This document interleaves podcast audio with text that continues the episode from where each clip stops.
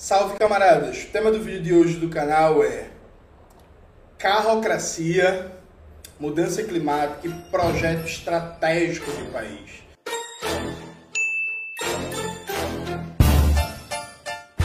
Antes de começar propriamente o tema do vídeo do canal, quero muito agradecer a você que ajuda a manter e melhorar nosso canal a partir do apoio.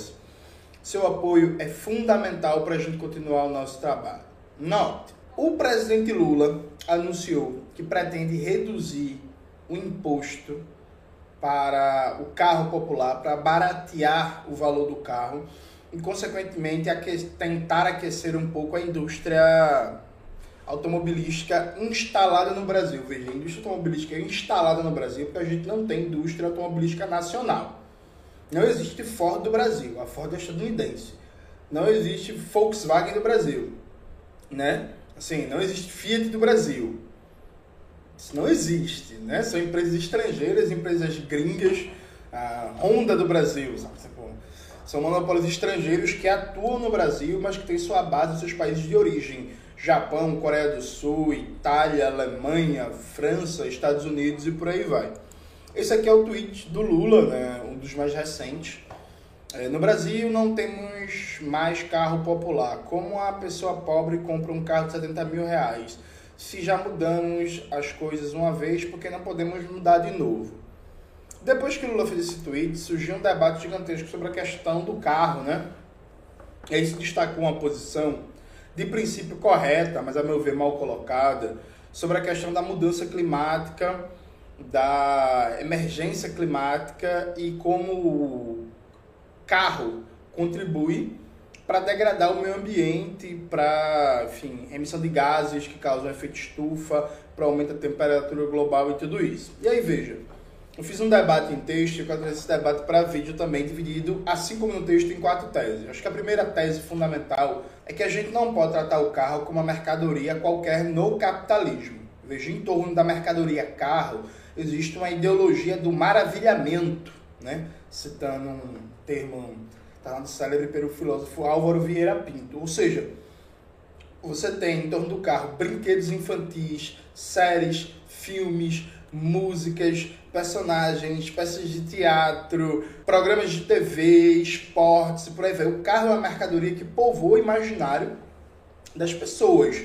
Tipo assim, você não tem uma indústria cultural em torno da batedeira, ou do micro-ondas, ou do espremedor de laranja, você tem em torno do carro.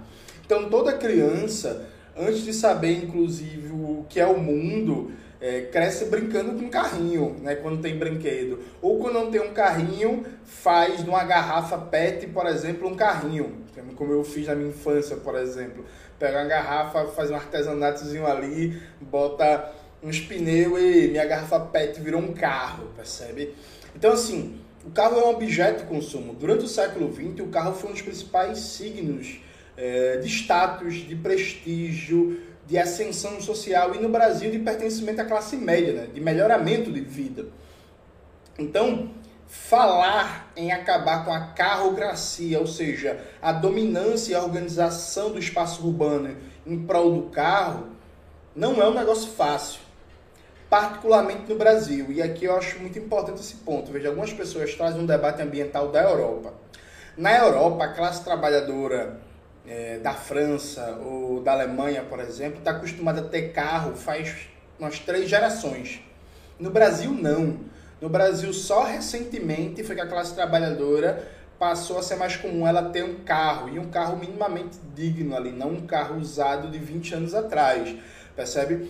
Mas ainda hoje você tem milhões de pessoas que crescem bombardeadas por uma indústria cultural de maravilhamento em torno do carro e que não têm acesso ao carro. Nunca tiveram até agora. Então você chegar com um debate de pessoas, um debate de valores corretos, mas muito abstrato para o cotidiano das pessoas. Tipo assim, ó, não tenho o sonho de comprar um carro por causa do meio ambiente do aquecimento global. Tipo assim, a pessoa mora num bairro sem saneamento básico, sem coleta adequada de lixo, que falta água, que chega água uma vez por semana, que quando chove alaga, que tem risco de desabamento, aí você chega e fala assim, ei, não compre carro não, por causa do aquecimento global. Tipo, galera, não vai pegar, viu? Não vai pegar. Não vai pegar. Percebe? É isso. Assim, não vai. E aí, isso significa não enfrentar a carrocracia? Claro que não. Eu acho um problema gigantesco.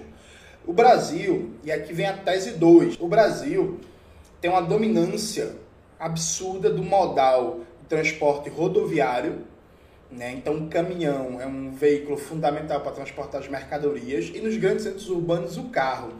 Isso provoca uma série de problemas, ineficiência sistêmica, problemas de infraestrutura, aumento do custo é, de mercadorias, maior fragilidade da economia, choques inflacionários por causa do preço do combustível, enfim, uma série de problemas gigantescos, engarrafamento, poluição, a necessidade de adequar o espaço urbano a essa carrocracia, porque, por exemplo, onde tem muito carro, precisa ter muito estacionamento.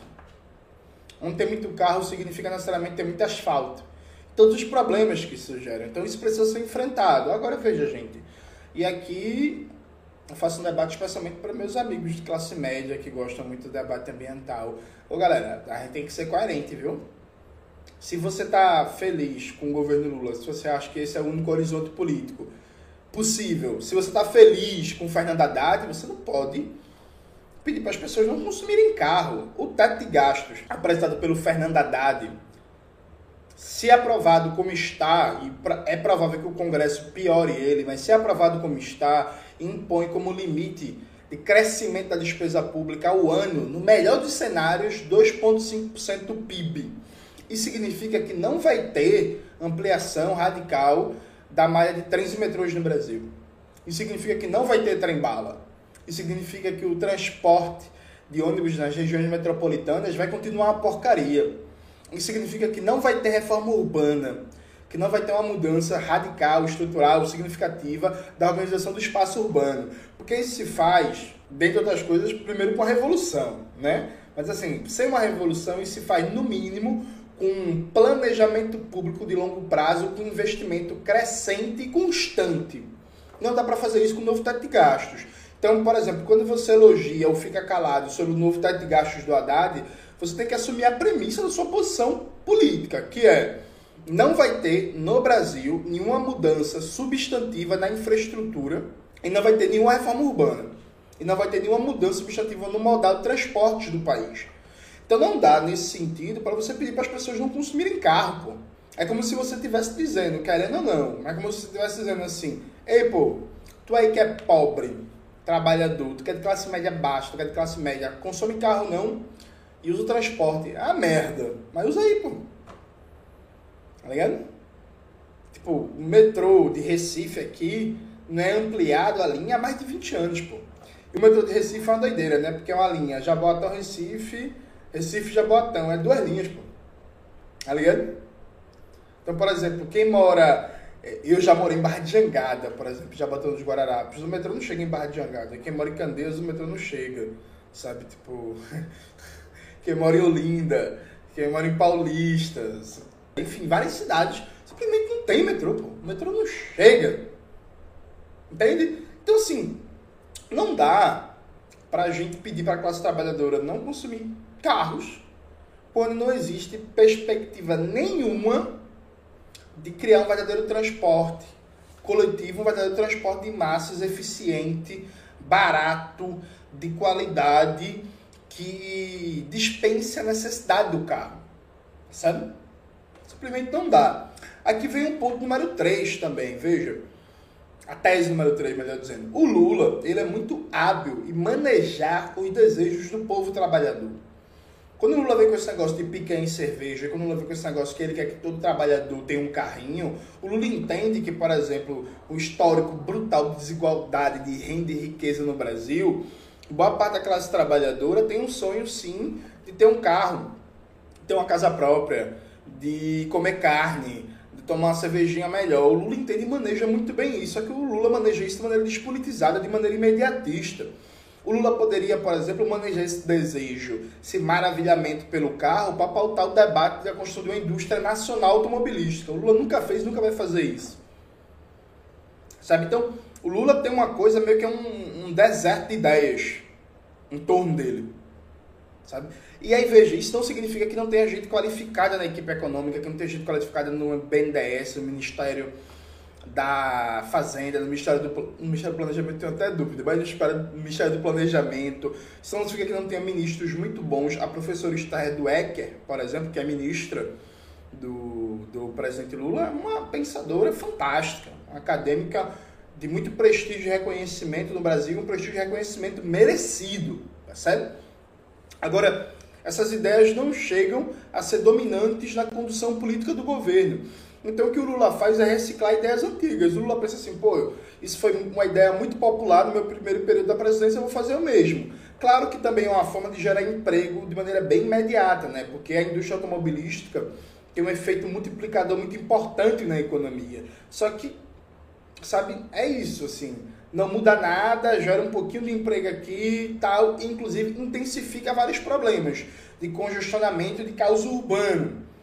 Percebe? Então, assim, para a gente resolver a, o problema da carrocracia, a gente precisa de uma reforma urbana radical. A gente precisa de industrialização.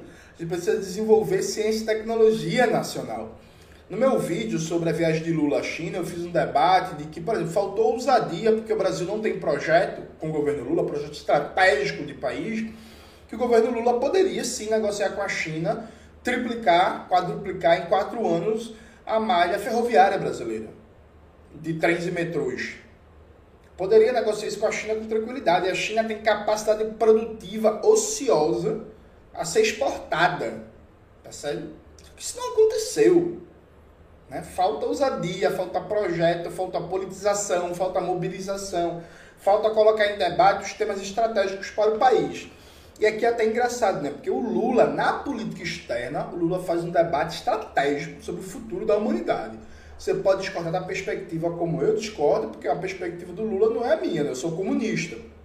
Mas, inegavelmente, o Lula faz um debate sobre dominância do dólar, sobre multipolaridade, sobre governança global, sobre reformar o Conselho de Segurança da ONU, sobre o papel de instituições como a OMS e Unesco, sobre o respeito às regras do direito internacional, sobre Julian Assange, sobre a questão palestina, sobre a paz, sobre a guerra o Lula, enquanto um agente de debate de política externa e do cenário global, é muito bom. Só que isso não se reflete na política interna do governo.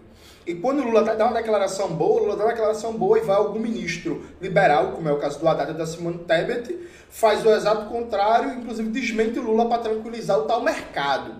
Então, assim, numa, numa situação de país em que a gente tem uma austeridade atenuada, que a gente tem um deserto de ideias em torno do presidente e que a gente não tem nenhuma perspectiva de uma verdadeira reindustrialização, de a criação de um complexo nacional de ciência e tecnologia e de uma profunda reforma urbana, falar em dispensar o carro, desculpe, viu, gente?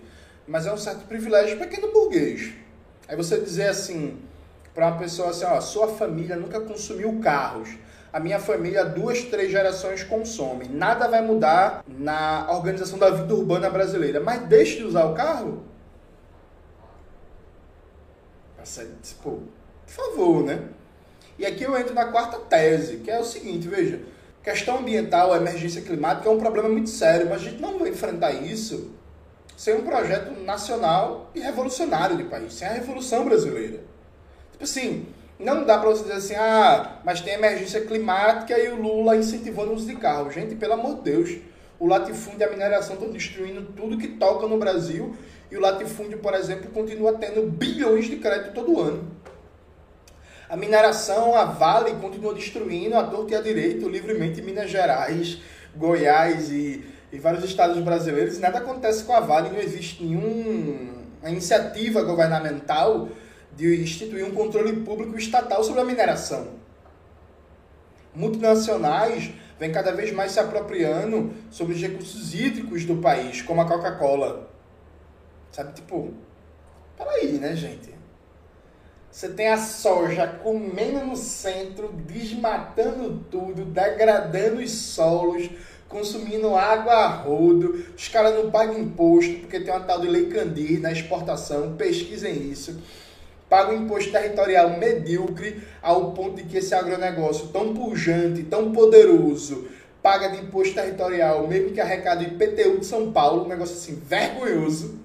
percebe? Não paga imposto, tem trabalho análogo à escravidão, destrói o meio ambiente, ataca indígena, ataca quilombola, ataca povos das florestas, povos ribeirinhos e por aí, destrói tudo que toca. A Vale destruiu duas cidades. Aí o problema ambiental no Brasil é, é, o carro. O carro é um problema. É, veja, num país sem reforma agrária, num país que não avança no controle público estatal da, da mineração, num país em que você não tem um projeto nacional estratégico de preservação e uso da nossa biodiversidade, num país em que os pontos centrais de economia estão dominados por multinacionais, por empresas estrangeiras. Eu comentei sexta-feira agora que a Braskem está para ser vendida. Pô. A Braskem é uma petroquímica que provocou uma verdadeira tragédia ambiental e humanitária em Maceió. Está para ser vendida por uma estatal dos Emirados Árabes Unidos junto com o fundo de investimento dos Estados Unidos. Tá ligado? Aí um país está passando por uma desindustrialização gigantesca, vai vender uma petroquímica para o capital estrangeiro.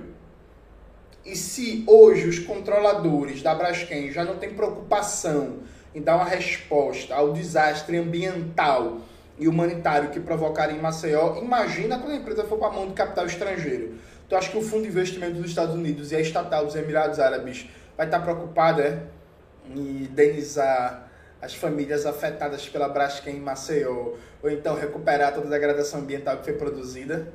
Sabe, tipo, é o carro. A gente não vai enfrentar a emergência climática, gente. Quanto a gente não tem um projeto revolucionário, radical de transformação da estrutura produtiva do país. A refinaria da Bahia, a Landolfo Alves, foi privatizada de maneira absurdamente grotesca no governo Bolsonaro. A refinaria foi vendida por 30% do valor para o capital estrangeiro árabe. O governo Lula não tem perspectiva nenhuma de retomar a Relan. A Relan foi entregue e a ideia é, ó, já foi bola para frente, tipo a gente não consegue nem dar um uso nacional, racional estratégico para o petróleo Sabe? Tipo, é, é, eu, por exemplo, já fiz esse debate em vários vídeos do canal e que não é nada tirar da minha ideia, não. A galera que é, é dos movimentos sociais, dos sindicatos, intelectuais faz esse debate. Por exemplo, o que, é que deveria acontecer com a extração de petróleo e a mineração? A renda da extração do petróleo e da mineração deveria ser destinada para três coisas fundamentais.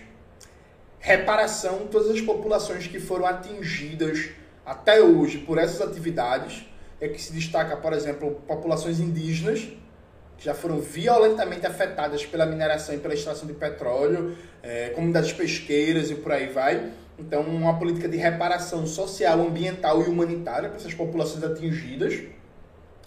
Desenvolvimento da complexidade produtiva nacional e de pesquisas na área de energias renováveis e novas vanguardas produtivas então, pega o dinheiro do petróleo e da mineração para desenvolver inteligência artificial, para desenvolver big data, para desenvolver indústria 4.0, para desenvolver indústria de semicondutores e por aí vai. Sabe? Tipo, garantir que a renda tirada de atividades que são, em última instância, primários exportadores, ainda que passem por processos industriais de transformação, seja usada para adensar a complexidade produtiva do país, para deixar o país mais complexo do ponto de vista produtivo industrial para que a gente, inclusive, precise menos da renda da extração do petróleo e da mineração. E o terceiro ponto, é, fundamental, é para sanar o déficit social do país, né? de saúde, de educação, de cultura, de transporte, de lazer e por aí vai. Sabe? Então, por exemplo, a gente não consegue fazer isso nesse momento.